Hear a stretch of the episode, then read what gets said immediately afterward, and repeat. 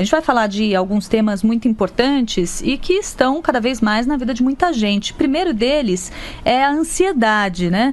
Homens e mulheres são ansiosos na mesma medida? Não, as mulheres é, é, ganham nisso também.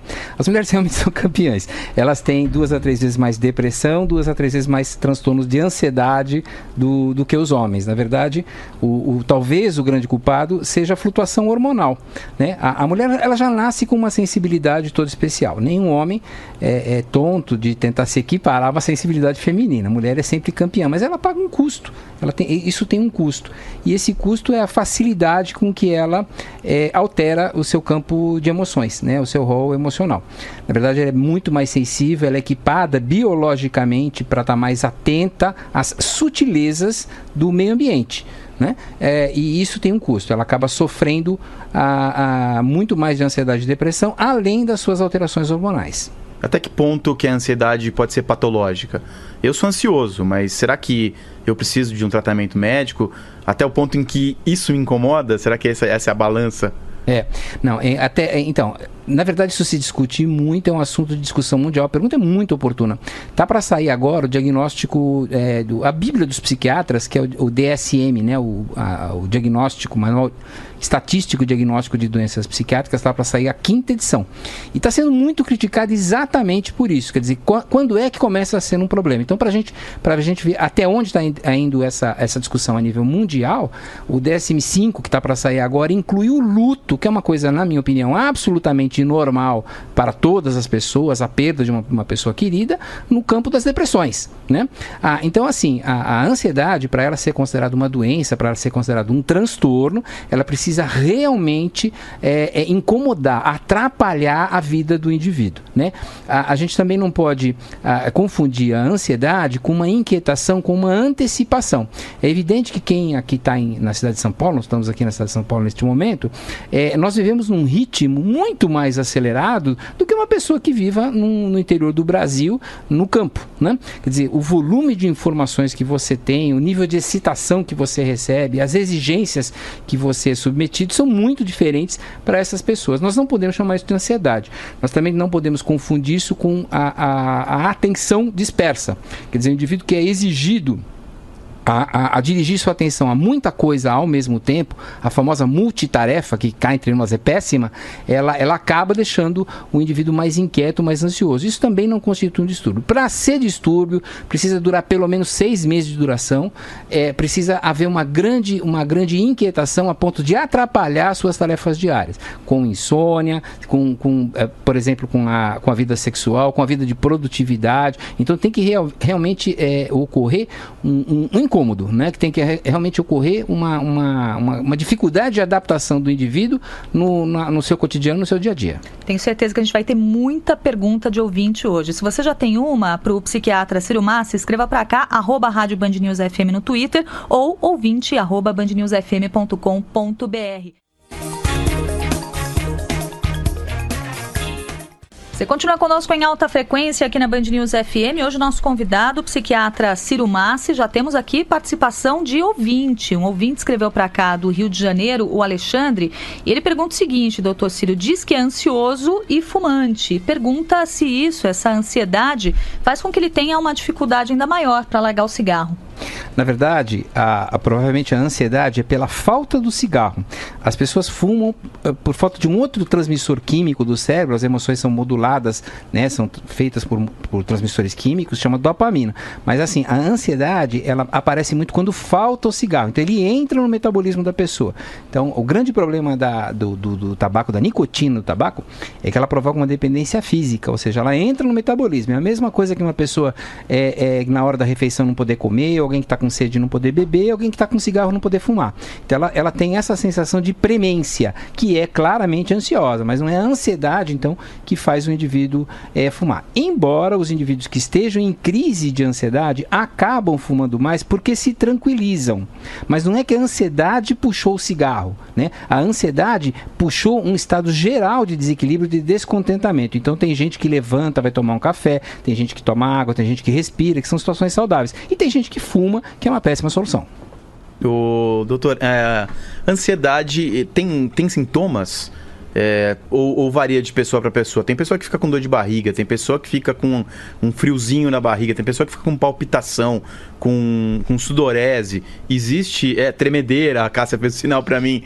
Existe, existe sintomas é, que classificam uma ansiedade é, problemática ou sintomas que classificam uma ansiedade que é uma ansiedade natural? Uhum. Olha só, a, a, ansiedade, quer dizer, existem várias ansiedades, né? Na verdade, o, nós estamos falando mais então do chamado transtorno de ansiedade generalizada. Então, as pessoas que têm fobia, que têm transtorno de pânico, é, que têm transtorno obsessivo compulsivo, também sofrem tipos de ansiedade. Mas o que nós estamos falando é dessa ansiedade mais generalizada, uma pré-ocupação constante, uma tensão constante com aquilo que vai acontecer, uma grande dificuldade de relaxar. Já estou falando de sintomas emocionais. Normalmente isso acompanha também de sintomas corporais. Por exemplo, diarreia, né? soltar o intestino, ter tremor, ficar vermelho, a, a, ficar ruborizado, a ter taquicardia, aperto no peito, dor no, no, estômago, sentir os ombros levantados. Às vezes as pessoas estão tensas, é, percebem claramente que, que o ombro está tá ficando levantado. E é muito interessante que a pessoa saiba qual é o seu sintoma, né? qual é o gatilho daquilo que ele está ficando é, ansioso, porque o corpo avisa né, para essas pessoas que está ocorrendo uma ansiedade. E aí podem ser tomadas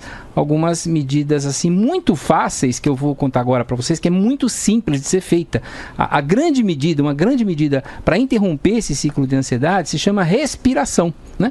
É uma coisa muito, muito, é, muito simples. Então, como é que ela é feita? Basicamente, você vai colocar o ar para dentro, bem lentamente, segurar um pouquinho e colocar o ar para fora com o dobro do tempo é, é, que você colocou para dentro. Então, se você colocou o ar para dentro, vou chutar em 2 segundos, você coloca o ar para fora em 4 segundos. Isso deve ser feito, claro, ninguém deve aprender a nadar quando está se afogando. Então, esse, esse, exercício de respiração, ele deve ser é, aprendido, ele deve ser praticado no momento em que você não está ansioso. Mais ou menos 1 um a 2 minutos é, de hora em hora é o suficiente para interromper o ciclo da ansiedade. As então, pessoas... a inspiração é um pouco mais rápida e a expiração é mais lenta a, expiração já é lenta, a inspiração é lenta e a expiração mais lenta ainda, né? É, os dois são muito lentos, não, não, não dá para inspirar rapidamente. É, basta um pouquinho de prática. Então a gente volta daqui a pouquinho, enquanto isso eu vou ficar treinando aqui a minha respiração. Até já. Sol brilha bonito, menos 2 graus em Nova York. Megali, muita repercussão ainda da entrevista do Lance Armstrong. Pois é, como nosso ouvinte provavelmente já sabe, o ex-ciclista escolheu a principal apresentadora dos Estados Unidos, talvez a mais famosa do mundo, Oprah Winfrey, para pela primeira vez pronunciar-se é, é, confessando o crime que cometeu de dopar-se em todas as provas que venceu. A primeira pergunta da entrevista de ontem à noite, já madrugada de sexta-feira no Brasil, Cássia, foi a seguinte: sim ou não? Você já tomou substâncias proibidas para melhorar o desempenho? Essa pergunta já havia sido feita dezenas de vezes a Armstrong, que muitas vezes respondia de forma irritada ou paciente, ou impaciente, sempre com negativas. Ontem, pela primeira vez em 10 anos, ele respondeu com a verdade, que coube em uma única palavra: sim. O ex-herói nacional, medalhista olímpico e sete vezes vencedor da Volta da França, confessou ter usado em todas as vitórias cortisona, testosterona e hormônios de crescimento para ganhar força e resistência, e que a trapaça era escondida por meio de transfusões de sangue. Nós estamos recebendo aqui no Band News em alta frequência o psiquiatra Ciro Massi, e enquanto Megali estava falando, o senhor chamou a atenção com razão, falou: olha que gancho interessante, né? O que, que pode levar uma pessoa a esse tipo de conduta? É claro que cada caso é um caso, tem aí uma série de fatores, mas talvez uma ansiedade por resultados, por ter uma performance melhor, num tempo mais curto, pensar que é possível abreviar as coisas. Dá para a gente tentar entender um pouco do ponto de vista da psiquiatria um comportamento como esse? Ah, só dá, né? Olha só, a, a, a, a supervisão em cima dos atletas é muito rigorosa, é muito severa, exatamente porque se deixar, eles vão usar. Eles vão usar esteroide, eles vão usar uma série de remédios, uma série de, de artifícios para poder ter um melhor desempenho. Basicamente, o que o atleta e, seu, e sua equipe quer é que ele ganhe. Então, vale tudo, né? E, e ainda mais num país muito competitivo como os Estados Unidos, e é, ele, ele, não se arrepende, né? Ficou claro, não se arrepende de ter usado, se arrepende de, ter sido pego. Então, ele está transmitindo uma, uma mensagem péssima de que o problema não é fazer errado, o problema é ser pego fazendo a coisa errada.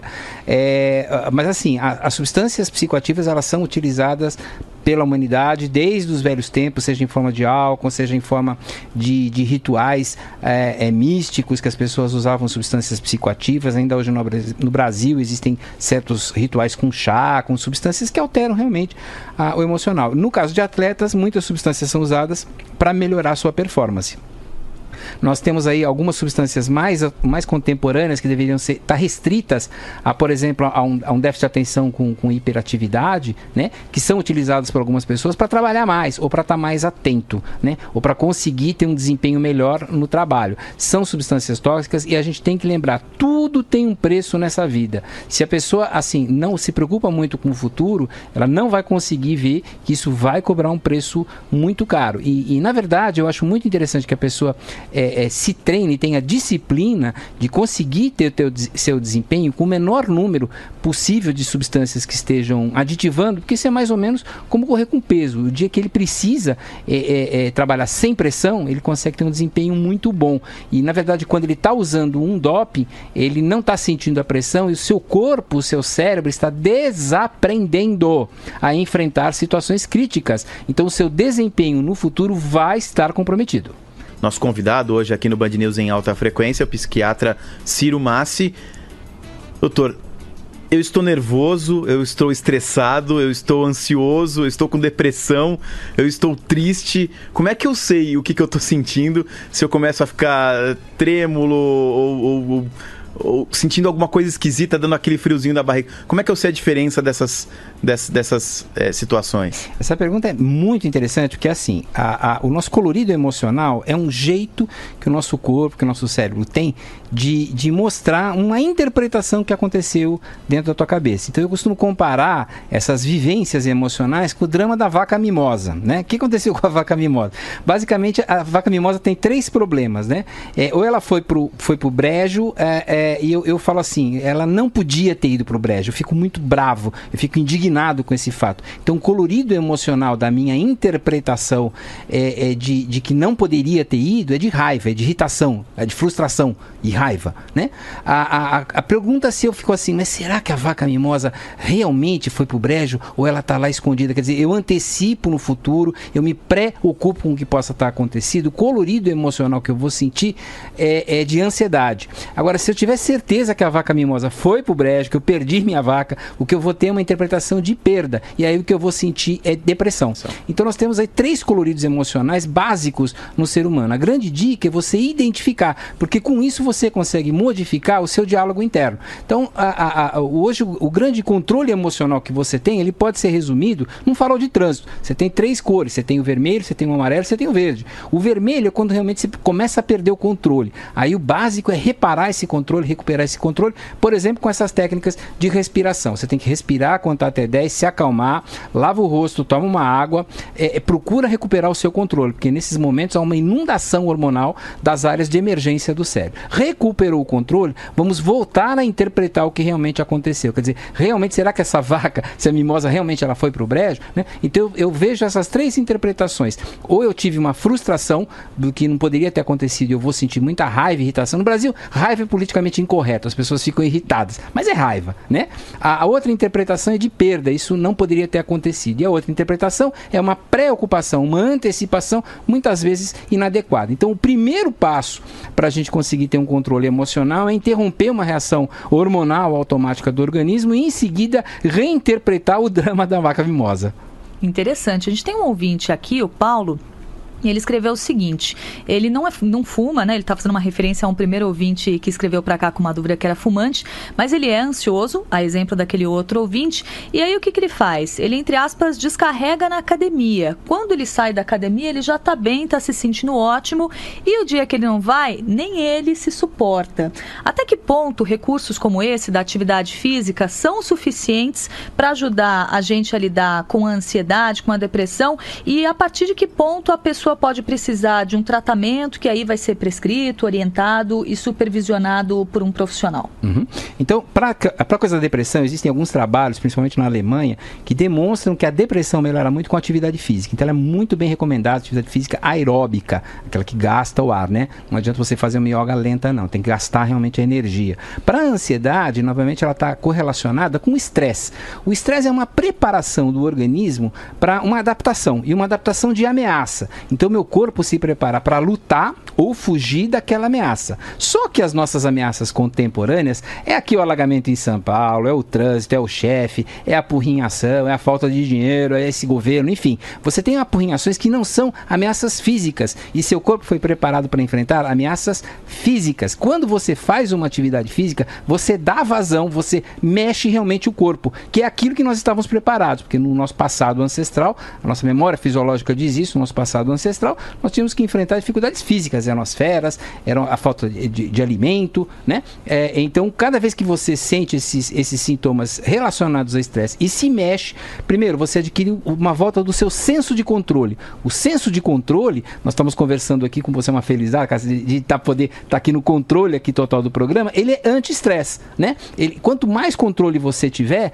a, a, a melhor vai ser a sua vida. O pior estresse que existe é quando você tem uma alta responsabilidade com baixo controle, né? Esse é o pior tipo de estresse que existe, porque você está preso numa, realmente numa armadilha. Agora, se você tem uma alta responsabilidade e controle, aí as coisas começam a ocorrer de, de uma maneira melhor. Agora, não basta realmente só atividade física. Se a ansiedade, se ela está é, atrapalhando o seu dia a dia, incapacitando para as decisões, dificultando seus relacionamentos, atrapalhando seu, as suas capacidades que a gente chama de executivas, quer dizer, antecipar no futuro o problema, botar, concretizar as suas soluções, é momento de procurar um tratamento. Lembrando, aí uma postura muito pessoal minha, que esse tratamento, assim, às vezes me perguntam, você trata ansiedade, Ciro? Eu falo, não, não trato. Eu trato de pessoas ansiosas. Nós, nós, nós, nós não tratamos papel, não tratamos livro, não tratamos conceitos, nós tratamos gente. E essas pessoas, elas têm uma história individual, essa história individual que tem que ser, que ser vista e o tratamento tem que ser customizado, tem que ser adaptado para a necessidade dessa pessoa. Lembrando que o melhor tratamento, na minha opinião, ele é sempre segue a regra de Hipócrates, que é primeiro não faça mal. Ou seja, quanto mais é, é, é menos deletério, quanto menos efeito colateral puder ser, é, melhor. E hoje todos os convênios cobrem, por exemplo, homeopatia, cobrem acupuntura. É, não vejo motivo para começar com uma medicação é, alopática tradicional, com medicamento que tem lá muitos efeitos colaterais. Claro que vai existir casos que numa primeira escolha isso vai ser necessário, mas como regra geral, para a grande maioria das pessoas, acho que compensa tentar, eu faço isso na minha clínica dioturnamente, uma tentativa de utilizar as substâncias é, com menos efeitos colaterais possíveis, que em geral são naturais, são, são, são medidas, são substâncias naturais. A gente fez analogia com a ansiedade e o cigarro, e tem uma dúvida de um ouvinte, o Gustavo Galvão, que fala que ele tem 32 anos, ele come além do necessário é, quando ele está ansioso. Ou seja, tem é, e está tá acima do peso, está com hipertensão. Então, às vezes, a pessoa, é, em, em, vez de procurar um nutricionista ou endocrinologista, procura um psiquiatra para tratar é, o casos de acima do peso também? Compulsão alimentar é transtorno psiquiátrico. O especialista que deve ser procurado em caso de compulsão alimentar é o psiquiatra. Quando existe um transtorno glandular, e isso acontece em 5% das vezes na obesidade, é o endocrinologista.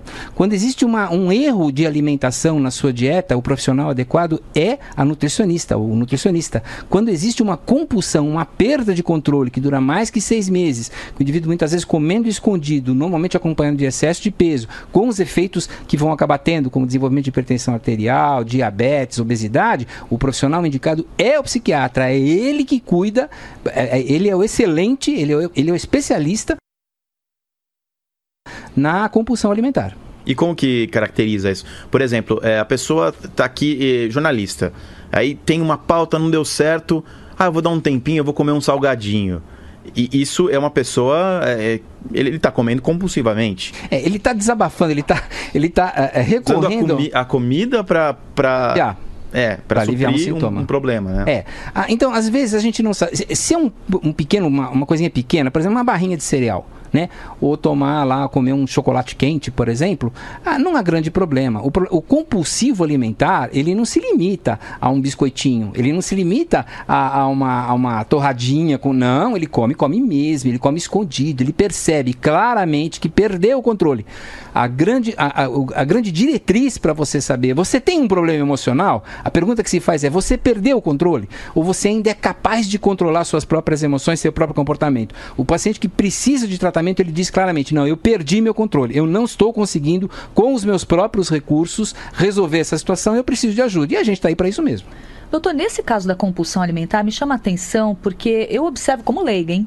Um aumento do número de pessoas que manifestam esse tipo de coisa, que dizem ser compulsivas por comida, as pessoas descarregando muito na comida, elegendo a comida como um dos principais, em alguns casos, o principal prazer da vida mesmo. Uhum.